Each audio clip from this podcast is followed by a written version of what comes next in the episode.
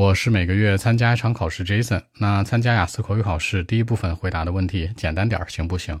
答案是百分之百肯定的，可以。但有一个问题，因为考试的时间是既定的，所以说呢，那这个部分答的简单或者简短一点，那问题数量就会多。但你回过头来去想，第一部分本身就是围绕你展开为主的话题，都比较简单，就跟在街边街边跟大妈聊天一样，所以说没有什么太多的难度。那其实问题数量多也是无伤大雅的。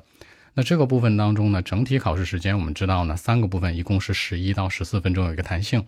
第一部分正常来说会问你三分钟到五分钟之间，涵盖问题的数量大概是六到八个。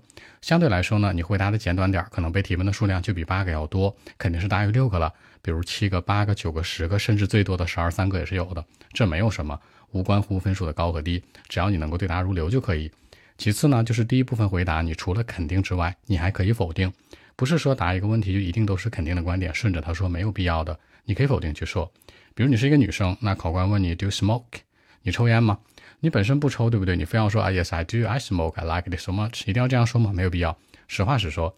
这次强调的是说你真实性，你可以否定去答。不，我不抽烟。No I don't I don't like smoking。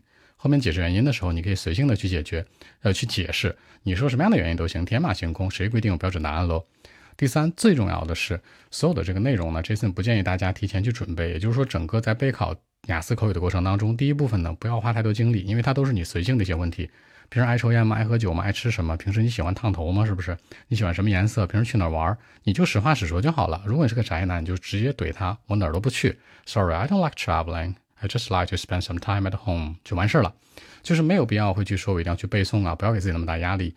因为真正的采分点在第二、第三部分，第一部分只是一个预热，这个部分随性一点、简单一点，会让考官对你的印象更好一些。